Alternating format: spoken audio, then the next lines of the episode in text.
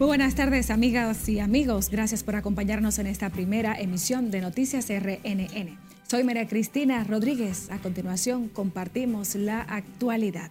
El gobernador del Banco Central, Héctor Valdés Albizu, aseguró este jueves que República Dominicana tiene garantizada la estabilidad macroeconómica con una reserva que supera los 14 mil millones de dólares. Asimismo, proyectó un crecimiento de 4.5% para el 2023.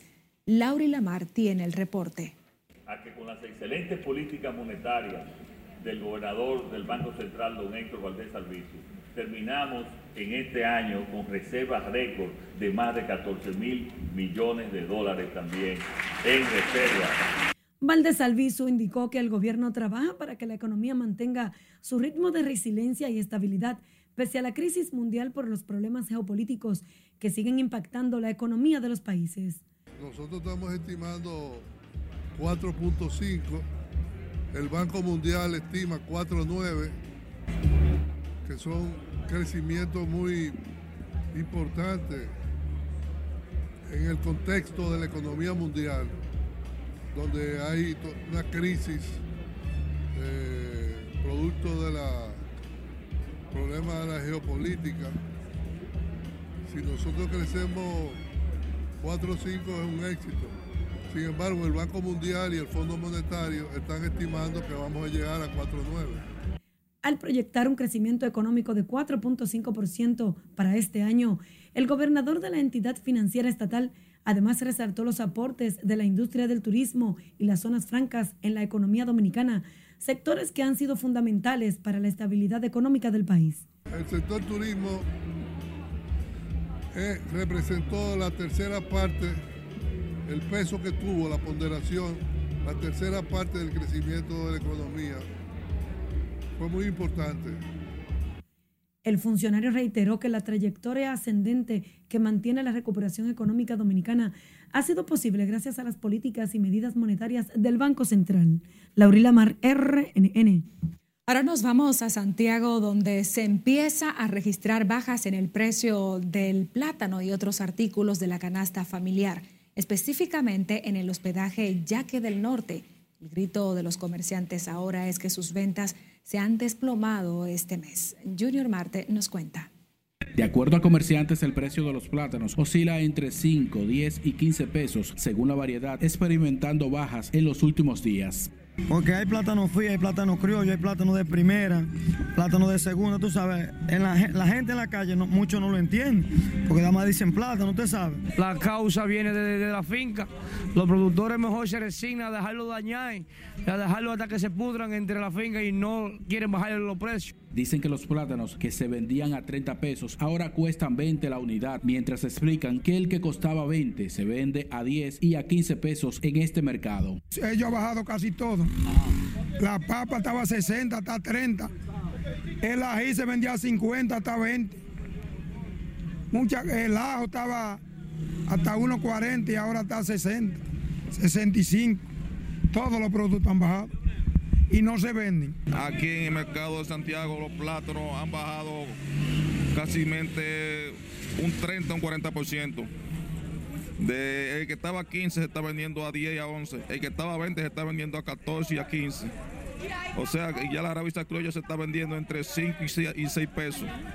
A los dueños de finca que se arremetan con, con los precios, que, que, le ha ido demasiado bien.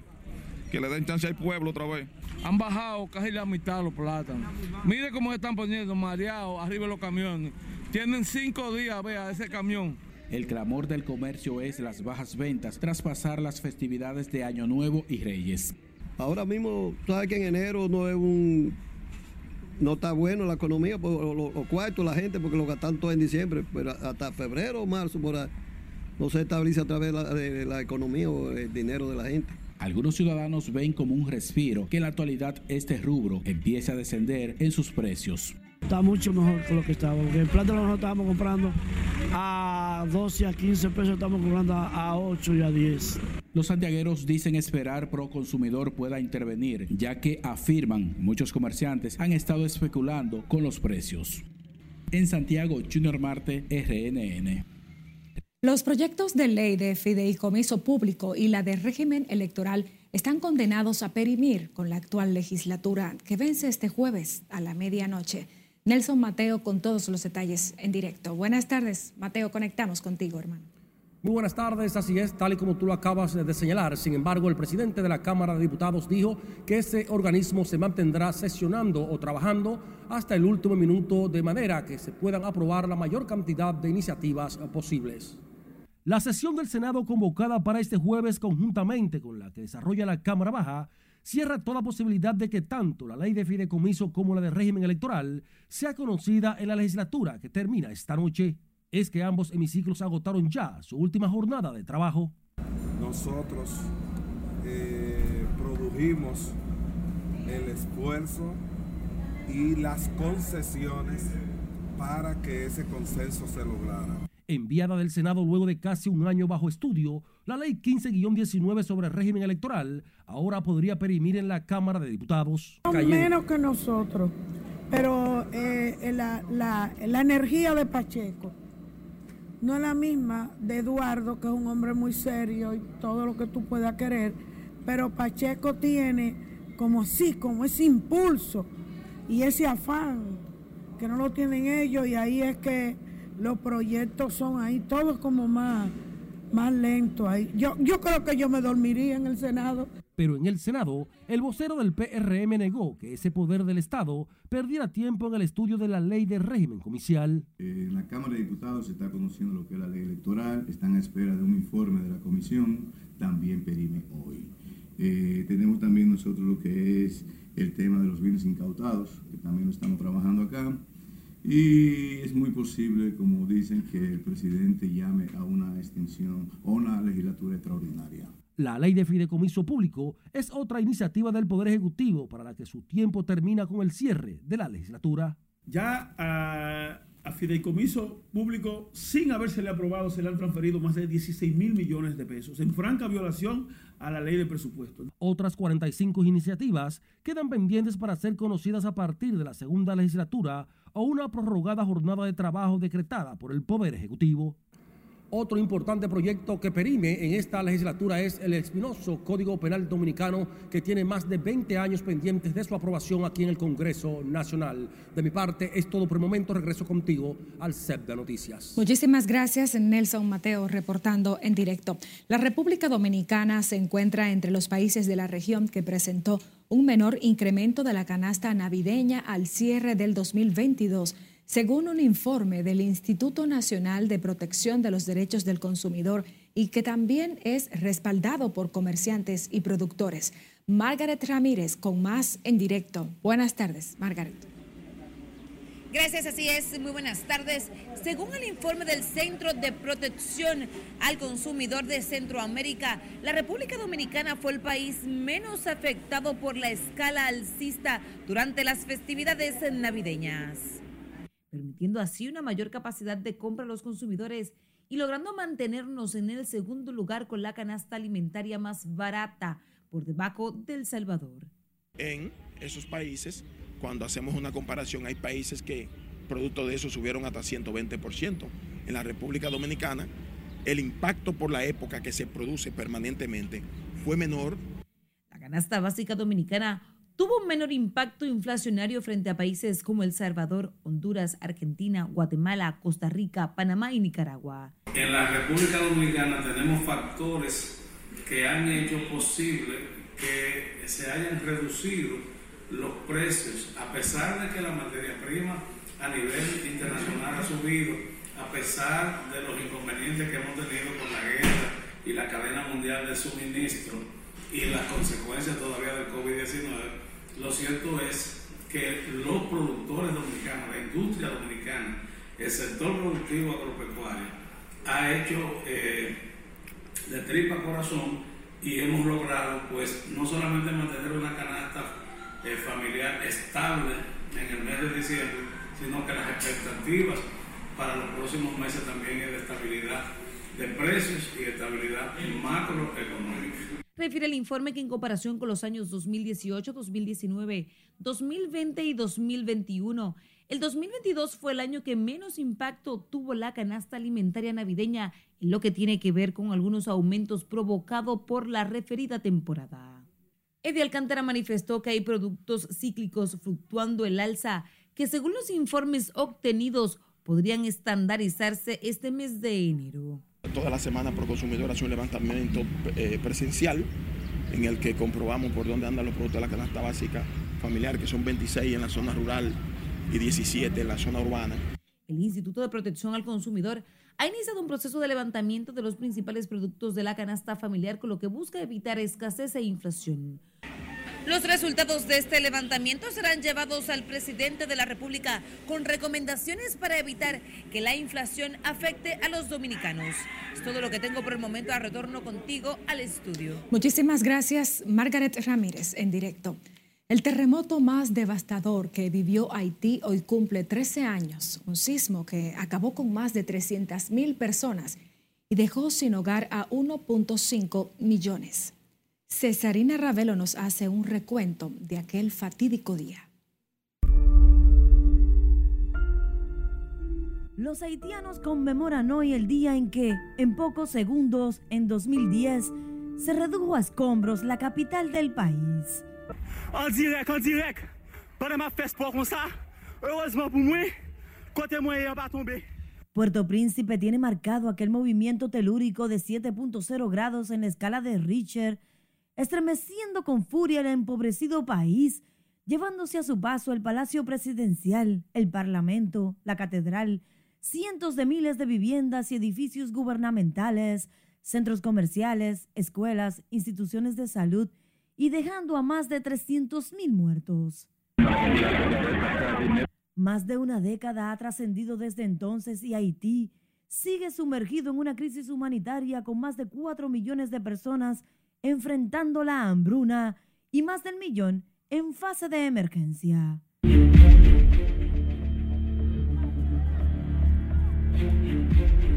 El sismo del 2010 fue considerado el de mayor magnitud en 200 años, pero en 2021, 11 años después de la tragedia, Haití fue golpeado por un terremoto aún mayor, de 7.2 grados.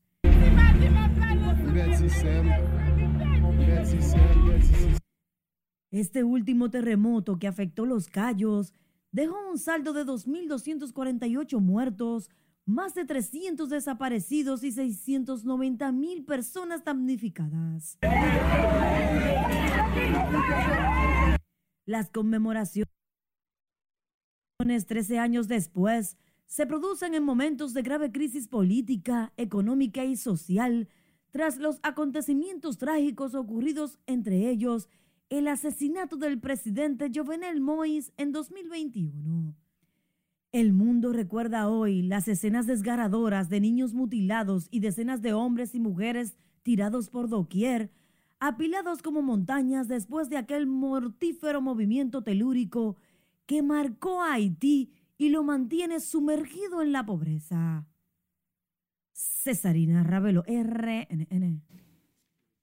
Ahora nosotros nos vamos a comerciales, pero cuando retornemos estaremos hablando de las nuevas cifras récords presentadas en materia de turismo en República Dominicana y cómo también afectó la suspensión de vuelos hacia Estados Unidos a nuestro país. Así es que no le cambie.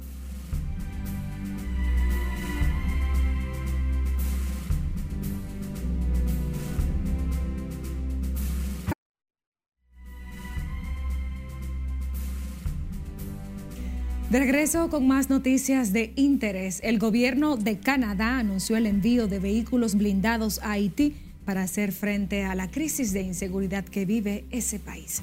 Cesarina Ravelo amplía en las internacionales de RNN. La ministra de Exteriores canadiense Melanie Jolie y la ministra de Defensa Anita Anat aseguraron que el envío es realizado para dar respuesta a las peticiones del gobierno haitiano.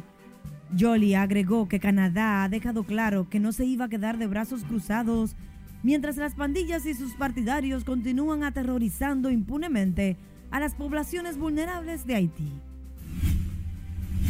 La velocidad con que se propaga la nueva variante del COVID-19, la XBB 1.5, ha activado las alarmas de la Organización Mundial de la Salud, que ya recomienda el uso de mascarillas. La OMS instó a las personas que viajan largas distancias a llevar mascarillas debido al alto riesgo al que están sometidos. La representante de ese organismo en Europa, Catherine Smallwood, aseguró que esta debería ser una recomendación dirigida a todos los pasajeros procedentes de cualquier lugar en el que haya una transmisión generalizada de COVID-19, sin referirse a ningún pasajero en particular. El anuncio se produce a medida que se propaga la nueva variante del virus del COVID, que ya se ha detectado en 29 países y parece estar creciendo velozmente en ciertas partes del mundo. Al menos otro muerto y 34 personas heridas en medio de la intensa jornada de protestas antigubernamentales en Perú. La ola de manifestaciones que se ha desatado en ese país luego de la destitución de Pedro Castillo y el ascenso de Dina Boluarte ha dejado cerca de medio centenar de muertos, unos 612 civiles heridos y otros 290 policías. La empresa Nestlé es multada con 45.769 dólares luego de que las autoridades determinaran que el sazonador Cubo de carne no está elaborado con carne. La multa se la impuso el Instituto Nacional de Defensa de la Competencia y de la Protección de la Propiedad Intelectual de Peruano. La compañía expresó que la imagen transmitida en el mensaje no dice que el producto está hecho con carne, sino que indica que se trata de un sazonador con ese sabor. Tras el argumento de que un consumidor razonable no pensaría que un cubito de una dimensión tan pequeña contenga la carne. En las internacionales, Cesarina Ravelo, RNN. Mientras tanto, en el plano local, el director del Instituto Dominicano de Aviación Civil informó que la paralización de los vuelos desde República Dominicana hacia los Estados Unidos este miércoles por fallas en el sistema de informática de ese país provocó un impacto económico, aunque no se ha cuantificado.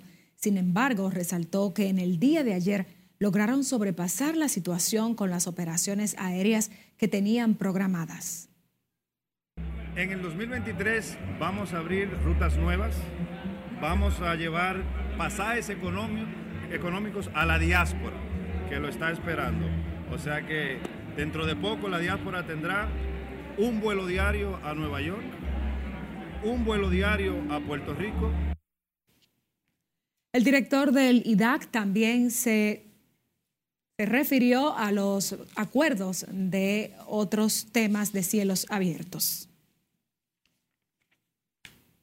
Siguiendo con más, el presidente Luis Abinader anunció hoy que para el 4 de febrero dejará iniciados los trabajos de construcción de dos hoteles de Pedernales como parte del plan de desarrollo para la zona sur del país. El mandatario además resaltó las cifras récords del turismo dominicano, superando los 7 millones de turistas en el 2022.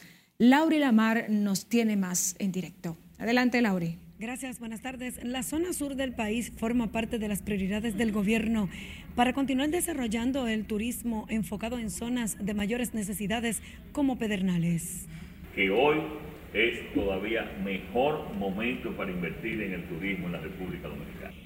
Al encabezar el informe anual del Ministerio de Turismo sobre el crecimiento del sector, el presidente Abinader señaló que el proyecto turístico de esa provincia sureña se ejecuta en conjunto con la alianza público-privada. Pero con el turismo son compras, multiplicador, multiplica la en todos los sectores de la economía. En definitiva, el turismo es marca país. No me cabe la menor duda de que si seguimos trabajando comprometidos, de la mano con todos los sectores, este año 2023 será el mejor en nuestra historia. Pero también estoy seguro que si seguimos, lo superará el 2024. Porque no hay límite y no tenemos límite. Cuando tenemos un gobierno trabajando con pasión, con decisión, con honestidad, con transparencia y un sector privado a todos los niveles, desde los taxistas, desde los turoperadores, hasta las grandes empresas turísticas, trabajando de la mano con unidad de criterio, pensando en el desarrollo integral del país. Mientras que el ministro David Collado destacó el crecimiento que mantiene el turismo dominicano con cifras récord, que solo en el mes de diciembre pasado recibió más de 700 mil visitantes extranjeros. Si comparamos el mes de diciembre con todos los mejores meses de la historia de la República Dominicana, podemos ver que fue el mejor mes de toda la historia. Pero por primera vez, la República Dominicana superó la barrera de los 7 millones de extranjeros. Y a la República Dominicana en el año 2022 ingresaron 7 millones 160 y pico mil extranjeros. Collado informó el aporte de la llegada de turistas al sector a través de cruceros, destacando que el país recibió más de 1.300.000 cruceristas durante el 2022. El ministro de Turismo además resaltó que el sector generó más de 8 mil millones de pesos en divisas aportados al desarrollo económico del país. De mi parte es todo retorno al estudio. Muchísimas gracias, Laura. Y reportando en directo, el viceministro de Energía y Mina, Miguel Díaz, destacó el interés de esa institución del gobierno que encabeza el presidente Luis Abinader con una minería responsable y amigable al medio ambiente. Díaz explicó que el gobierno ha trabajado principalmente en garantizar la protección de los recursos naturales. Y dentro de ese proceso vemos que el ciclo de desarrollo de los proyectos mineros empieza con la exploración. Esa exploración en promedio dura de 1, 5 a 10 años en el caso de la exploración metálica, requiere una inversión de 2 a 4 millones de dólares por año en promedio. El viceministro de Energía y Minas habló en esos términos al participar como expositor en el panel Minería Responsable, su aporte al desarrollo económico del país en el marco del 60 aniversario del Colegio de Ingenieros, Arquitectos y Agrimensores CODIA. Cambiamos el curso de las noticias. Los familiares de una señora que salió rumbo a Estados Unidos denuncian que su pariente no llegó al encuentro en Orlando, Florida, por lo que piden a las autoridades consulares brindarles ayuda. Domingo Popoter tiene más. Tu mamá que está ya es una señora enferma y ya usted sabe, eso acaba con la vida de, de cualquier persona. La señora Rodney Lady Medina Pacheco, de 41 años de edad, se encuentra desaparecida hace más de 15 días, cuando viajó hacia Orlando, Florida, desde el municipio de Partido en la provincia de Dajabón. Familiares y amigos de la señora denunciaron que hasta la fecha no se han puesto en contacto con sus parientes en Partido Dajabón, luego de salir de la casa de una amiga en los Estados Unidos. Madre, ese padre, esos niños, estamos desesperados porque no podemos, no sabemos dónde está. Queremos que las autoridades nos ayuden a ver, a ver si damos con el paradero de ella. Ya las autoridades policiales en Orlando, Florida, dieron por desaparecida a una mujer latina cuyo nombre es Rooney Lady Pacheco Medina, lo que tiene más aún preocupado a sus familiares, los cuales ya partieron con destino hacia Estados Unidos para investigar dicha desaparición piden a las autoridades consulares en Orlando, Florida, ir en auxilio para dar con el paradero de Rooney Lady Pacheco Medina. Y pidiéndole a la vez a las autoridades con especialidad allá en Orlando, Florida, para que eh, nos ayuden en esta situación, que queremos que ve con Dios delante si a esto se le da una salida. Los familiares dicen estar desesperados, ya que la joven es muy comunicativa, pero que hasta la fecha no se ha sabido nada de ella. En la provincia fronteriza de Dajabón, Domingo Popoter, RNN. Nos vamos a comerciales. Quédese en contacto con la Red Nacional de Noticias a través de nuestra página web, nuestro canal de YouTube o por redes sociales. También le invitamos a enviar sus imágenes y denuncias por la línea de WhatsApp o escuchar nuestras jornadas noticiosas por las distintas plataformas de audio.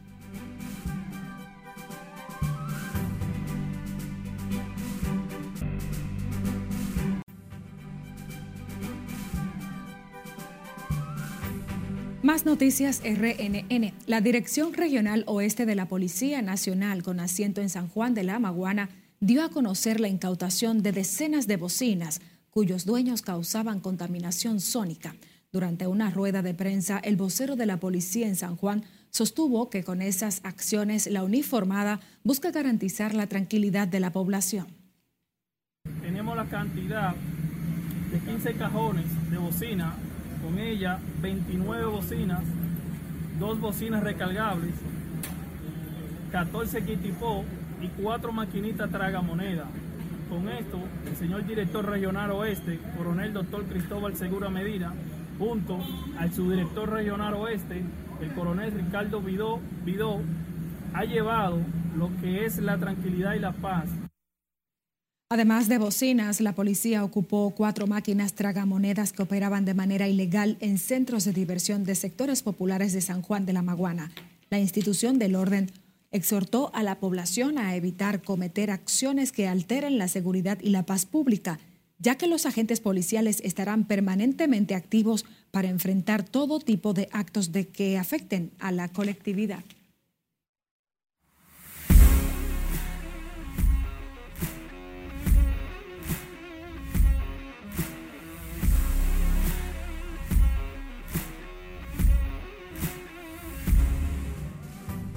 Saludos, muy buenas. Iniciamos la entrega deportiva hablando, lógico, de los equipos que pasaron a la serie final. Comenzamos en Santiago.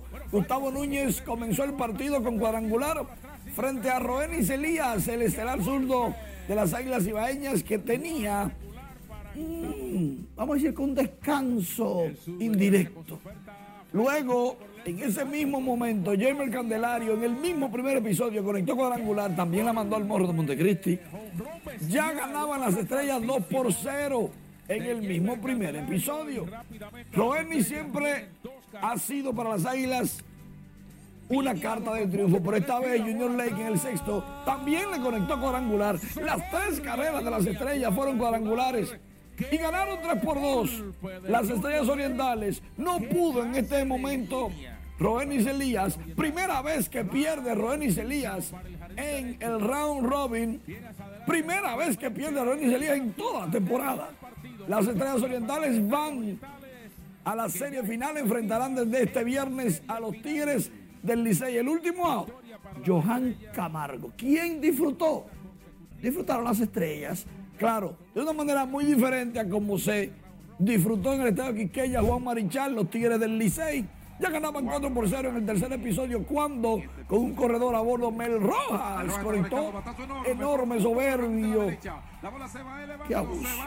Cuadrangular que la mandó al morro de Montecristi. Carlos Peguero solamente se lamentó luego de ver la pelota pasar por la barda. Los Tigres del Licey a casa llena lo ayudó a los fanáticos, lo ayudó el agua.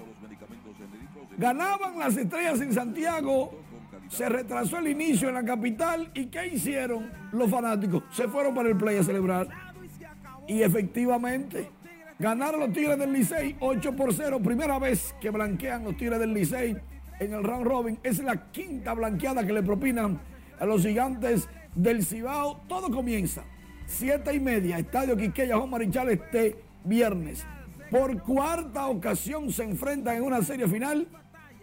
Estrellas y. ¿Cuándo ganaron las estrellas? Bueno, la ganaron en 1951. En 1951 ganó la primera final entre todos los equipos de las estrellas orientales. Después de ahí, todo ha sido azul. Los muchachos celebraron, rezaron. Los coaches esperaron que los jugadores hicieran su ronda de agradecimiento el capitán mandó a bajar la música. Todos los fanáticos se pusieron en silencio para que ustedes vean cómo es, cómo es esto de cuando el capitán habla. Y luego comenzó la celebración. Pero, ¿qué tal si calentamos un poquito más la pelota?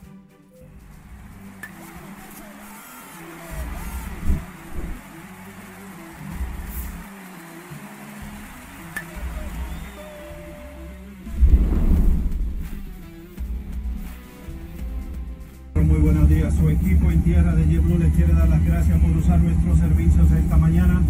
Bienvenidos a bordo. Le queremos anunciar que vamos a un país que está en luto por la pérdida de las águilas ibaeñas, pero nos recuperaremos, volveremos más fuertes en octubre.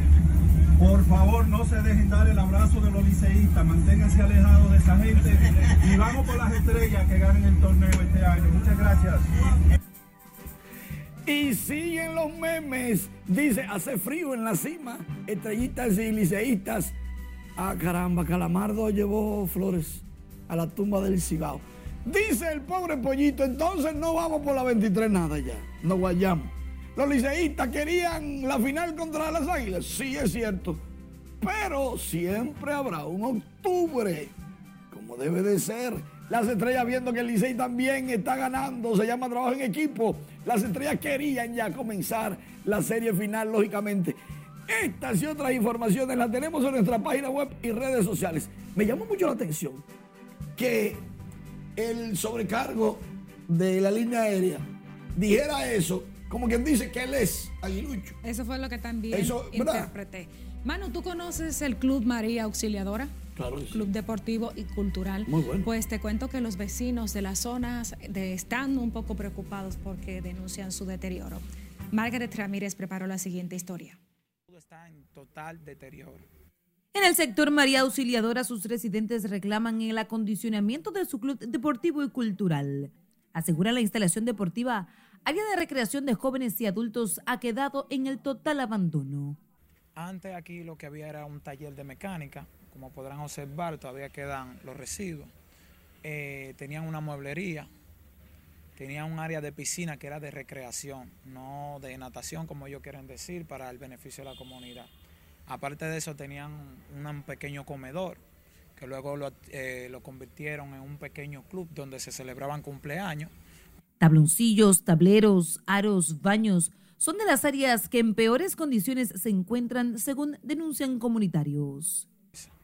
Por eso necesitamos que se nos devuelva el club, para que los jóvenes de hoy en día, como nosotros, puedan practicar deporte, pero en unas condiciones favorables, no deplorables como está este club María Auxiliadora. La directiva electa acusa la pasada gestión de las condiciones del centro y de negarse a trabajar unidos en el proceso de transición. el área administrativa del club, o sea, las oficinas, nosotros como nueva directiva no hemos podido acceder porque ellos se niegan a la entrega de, la- de las llaves. El Ministerio de Deporte cuando asumió la intervención del Club María Auxiliadora, este, colocó varios candados en diferentes áreas. Los comunitarios de María Auxiliadora llamaron al gobierno, en especial al ministro de Deporte Francisco José Camacho Rivas, a realizar un descenso en la zona para conocer la realidad del centro e intervenir la instalación deportiva a la brevedad. Margaret Ramírez, RNN. La Policía Nacional asesinó durante un intercambio de disparo a tres presuntos delincuentes en el ensanche Luperón del Distrito Nacional, quienes habrían enfrentado a miembros del cuerpo del orden que les daban seguimiento tras los constantes asaltos cometidos por los desaprensivos. Scarlett Guichardo da seguimiento al tema. Eh, los muchachos venían, aparecen en un vehículo y eh, nosotros no, no- nos dimos cuenta por el tiroteo que se armó. De esta forma operaban los integrantes de la banda de delincuentes que asaltaban colmados y cualquier negocio en estos alrededores, sembrando el terror en sectores capitalinos como el ensanche Luperón, Villa Juana y otros del Gran Santo Domingo. Las personas que están cerca, que pudieron eh, visualizar eh, correctamente las cosas que estaban pasando, sí dicen que los muchachos dispararon primero. Al ellos disparar, entonces la policía es que remite. Inmediatamente tienen que, que- actuar en defensa. Pero la delincuencia aquí en el Luperón está totalmente desastrosa. Nosotros estamos en manos de los ladrones, de los delincuentes que andan en jipeta, que andan en diferentes vehículos. Los tres hombres cayeron en esta esquina de la calle 37 en el ensanche Luperón, donde ciudadanos se percataron de lo que ocurría por los disparos que alertaron a la comunidad. Yo pensaba que eran fuegos artificiales, yo estaba en la casa y cuando la vecina me llamó y me dijo que en la casa de ella yo estaba sentada media hora antes, que los tiros entraron a la casa, que la tuvieron a matar a ella, entonces yo le pedí permiso a la policía y pasé hacia la casa. Ahí fue una amiga mía conmigo, le tomamos la presión a la señora porque ella eh, es hipertensa, estaba más o menos, pero estaba muy atemorizada y en la casa se ven los, los tiros cuando, cuando pasaron a su casa. que la delincuencia está muy fuerte. Si está esa forma, están limpiando, está bien porque la sociedad, la gente anda en la calle en, en pánico. Y a esos delincuentes que, ¿qué vamos a decirte? Que si la policía lo puede agarrar y se lo lleve a la, a la corte, que sea mejor. ¿Qué es lo que dice la gente de lo que pasó aquí Bueno, no sé, porque yo vivo en el barrio. En el barrio están dando muchos atracos de celulares, de metiéndose a la casa de noche. Eh, hay mucha inseguridad aquí en el ensanche Luperón. El presunto intercambio de disparos entre agentes de la policía y los desaprensivos, de acuerdo con el vocero del Cuerpo del Orden, se registró cuando los hoy oxisos se resistieron a ser arrestados por la patrulla que los perseguía. En este caso eh, son Adrián José Mercedes Durán, El Mello, Braylin García Martínez, apodado Brian, y una tercera persona aún en proceso de identificación. En los archivos eh, policiales, estas personas, dos de ellos, los que han sido ya identificados, figuran con varios registros por robos, asaltos a mano armada y otros delitos. La Policía Nacional profundiza las investigaciones en torno al hecho y los demás integrantes de la banda de asaltantes de negocios. Los agentes policiales ocuparon a los oxisos tres pistolas con las que habrían atacado a los uniformados. Es Carelet Guillardo, RNN. Despedimos la presente jornada de Noticias RNN. María Cristina Rodríguez agradece el favor de su sintonía junto a todo el equipo que hizo posible esta emisión. Muy buenas tardes.